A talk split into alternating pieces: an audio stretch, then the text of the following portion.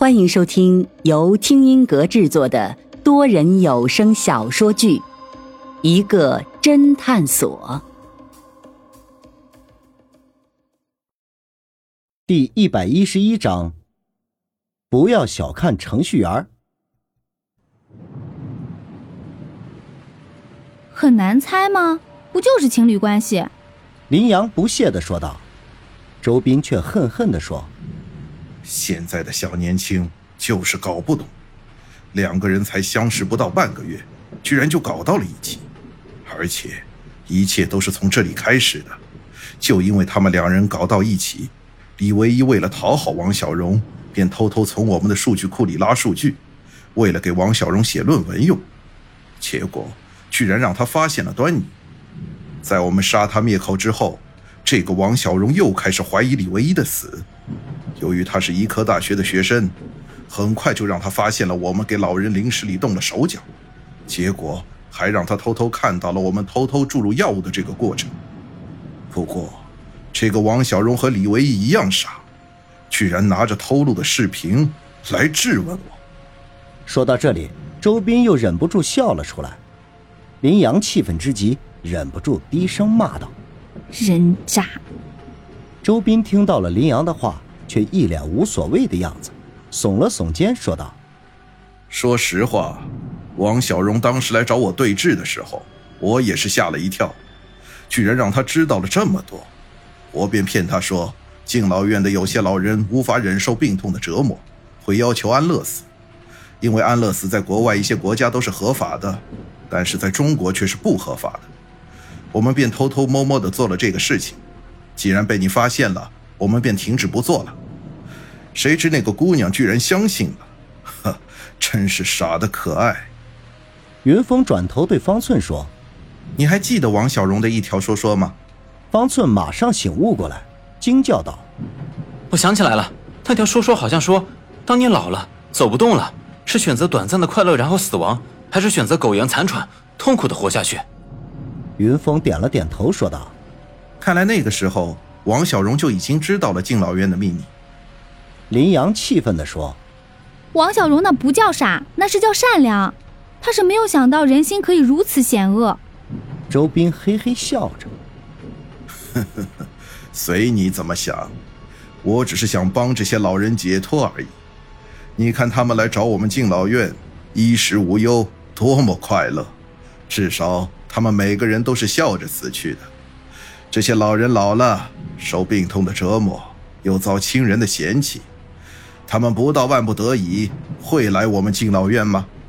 而且他们死了，对自己、对他们家人都是一种解脱。就拿那个方老先生来说，他的亲儿子都不想养活他了，他死了，他儿子反而觉得是一种解脱。要不是涉及到财产问题。他儿子根本也不会追究他的死因。周斌一席话虽然偏激，但是却有几分道理。云峰不由得想到了朱广金、朱慕辰父子。朱慕辰为了逼朱广金来敬老院，不惜搞出有蛇的闹剧。云峰正色地说：“正如王小荣所说，老人老了，是选择短暂快乐然后死亡，还是选择活下去，是老人自己的事情。”你却没有给他们这个选择，而是直接给他们短暂快乐然后死亡的选择。你们敬老院明明就是为了敛财，你居然还说出这样一个理由来，还真是厚颜无耻。周斌冷笑一声，却不反驳。云峰接着说道：“不过我很好奇，你们敬老院背后的金主是否知道你们的事情？”周斌脸色微微一变，冷笑道。你知道我背后的金主？当然，云峰淡定的说：“哦，看来你是在套我的话，那又怎么样？”云峰故意说道：“哦，反正你也死到临头了，我不妨让你做个明白鬼。我的金主当然知道了，我们从敬老院赚的钱，可是需要他老人家的实力才能洗干净的。”云峰微微点了点头，说道：“原来如此，看来今晚这一趟我没有白来。”周斌看着外面依旧哗哗的大雨，突然有所警觉地说：“你说了这么多，似乎是在拖延时间。周先生果然比王小荣和李唯一聪明点居然看出来了。”云峰讽刺道。方寸这时更是忍不住扑哧一声笑了出来。“你笑什么？”周斌怒道。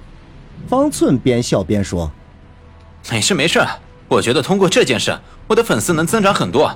而且我告诉你，方寸故意停顿了一下，不要小看程序员，因为我也是个程序员。”周斌不知道方寸为什么突然说出这么莫名其妙的话，当下嗤笑一声：“果然程序员都是个傻子，你粉丝再多，恐怕也看不到了。”说着，对旁边的手下喝道：“把这些人全部都处理掉。”话音刚落，门口的大门“砰”的一声被打开，紧接着数十位武装警察冲了进来，为首的一人正是安然。而敬老院外面警笛声大起，看来敬老院已经被警察包围了。周斌大惊失色，一脸惊恐地说道：“你们和警察串通好了？”周先生，你总算反应过来了吗？方寸讥笑道。周斌这时却马上镇定了下来，并主动上前说道：“啊，警察同志，你们来的正好。这几个人深夜闯入我们敬老院，想要偷我们敬老院的机密资料，被我们抓个正着。我们正打算送他们去警局呢。”周斌打算来个死不认账，反正刚才的话警察又没有听到。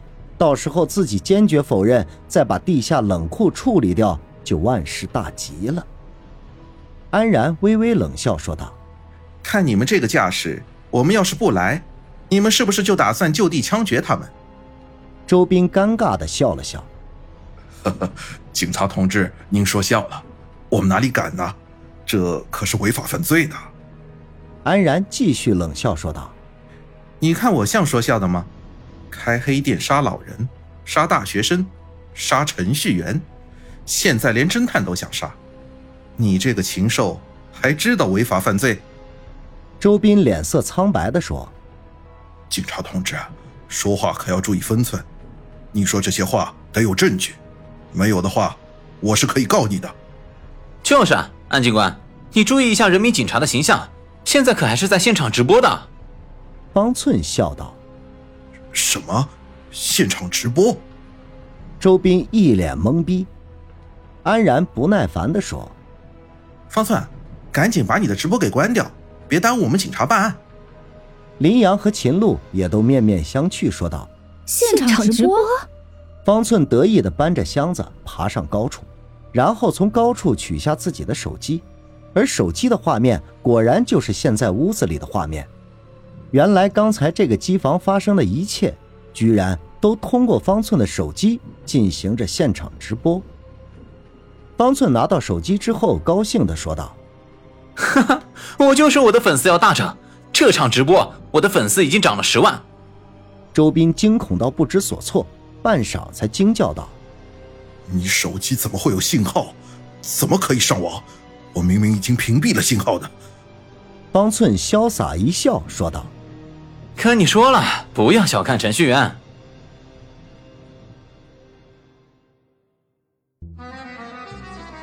听众朋友，本集已播讲完毕，欢迎订阅收听，下集精彩继续。